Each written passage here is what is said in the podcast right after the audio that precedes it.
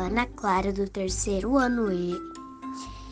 Eu estudo na escola Galileu e sou da professora Tatiana. Hoje eu vou ler uma quadrinha. Fui à feira. Fui à feira comprar, comprar uma uva. Encontrei uma coruja. Eu pisei no rabo dela, me chamou de cara suja.